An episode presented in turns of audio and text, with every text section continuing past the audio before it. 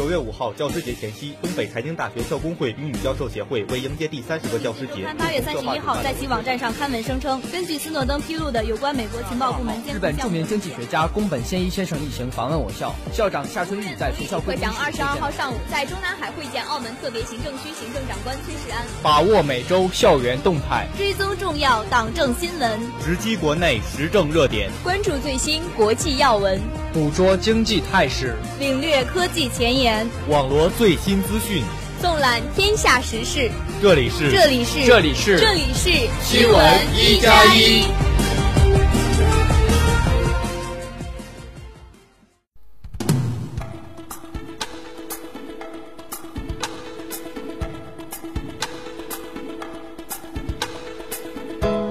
亲爱的同学们，大家好，今天是五月五号，星期二，农历三月十七。欢迎收听新闻一加一。今天节目的主要内容有：青年当坚守，向上向善正能量；新一轮降息窗口正在临近；金正恩指示开发化妆品，要求质量不输外国；中国网友问印度总理 “Are you OK？” 下面请听详细内容。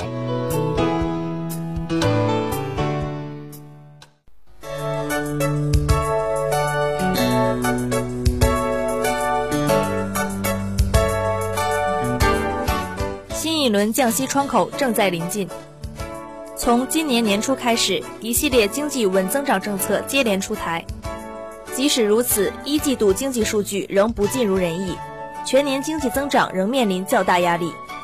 相关人士认为，新一轮降息窗口正在临近，进一步降准仍有较大空间。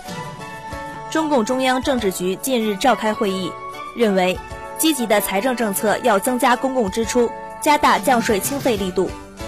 稳健的货币政策要把握好度，注意疏通货币政策向实体经济的传导渠道，要注重发挥投资的关键作用，认真选择好投资项目，做到有市场、有长期回报。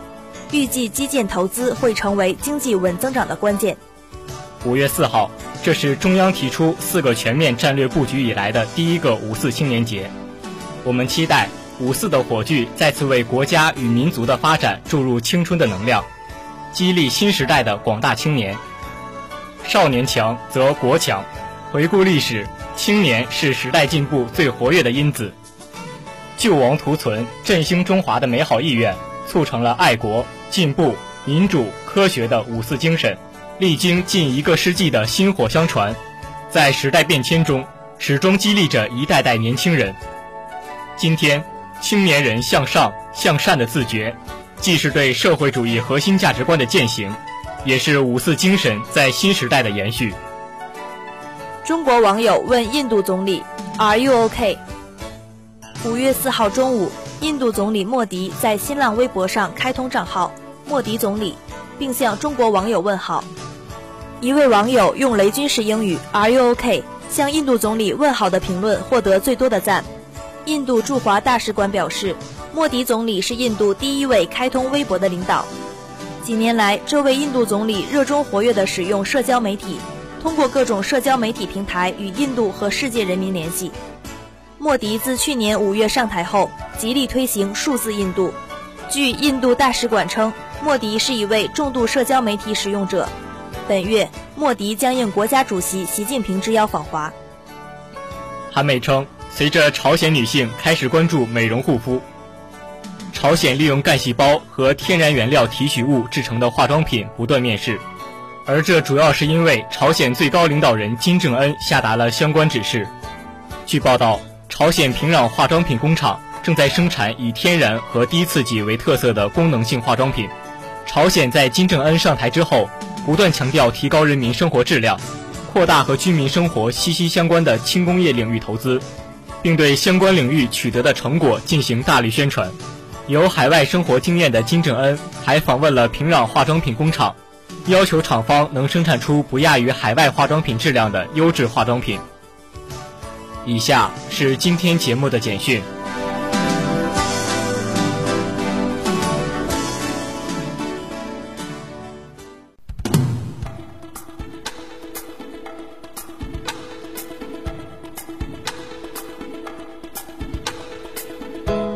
东北财经大学第十一届东财杯篮球赛圆满落幕。首届韩雅阅读季圆满落幕。习近平表示，欢迎台湾加入亚投行。民进党主席称，两岸关系不是国共关系。朴槿惠严厉谴责政界腐败现象。中国超越墨西哥，成为美国新移民最大来源国。下面，让我们来关注一下天气情况。大连地区晴，西南风五到六级，十二到二十一摄氏度。以上就是本期节目的全部内容。本期节目采编张叶磊、王舒心，制作江雨帆、谢天。我是尹泽明，我是江潇许。我们下期节目再会。再会。